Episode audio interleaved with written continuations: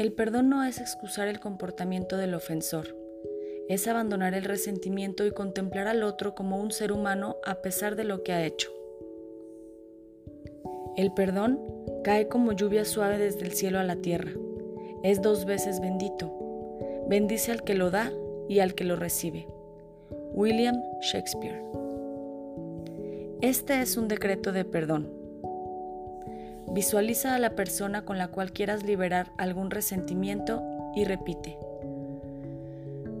Creador de todo lo que es, te pido y te solicito amor incondicional y bienestar para... Ahí dices el nombre de la persona. Hago este comando amorosamente para su más alto bien. Enviado. Hecho está. Gracias. Gracias.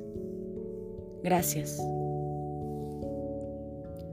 Perdona a quien te lastime, no porque merezca tu perdón, sino porque tú no mereces cargar con odio en tu corazón.